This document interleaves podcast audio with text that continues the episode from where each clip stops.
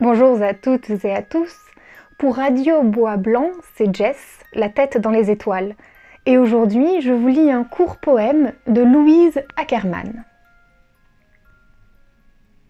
Bel astre voyageur, hôte qui nous arrive des profondeurs du ciel et qu'on n'attendait pas, où vas-tu? Et quel dessein pousse vers nous tes pas? Toi qui vogues au large en cette mer sans rive, sur ta route, aussi loin que ton regard atteint, n'as-tu vu comme ici que douleurs et misères? Dans ces mondes épars, dis, avons-nous des frères? T'ont-ils chargé pour nous de leur salut lointain? Quand tu reviendras, peut-être de la terre l'homme aura disparu.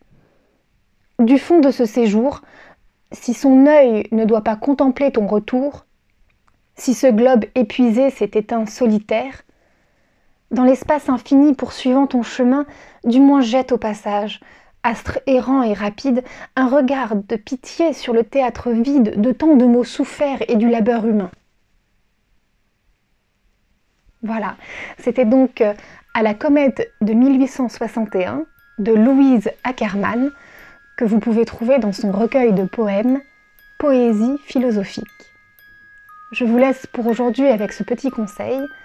Pendant le confinement, pour vous évader un peu, levez les yeux au ciel.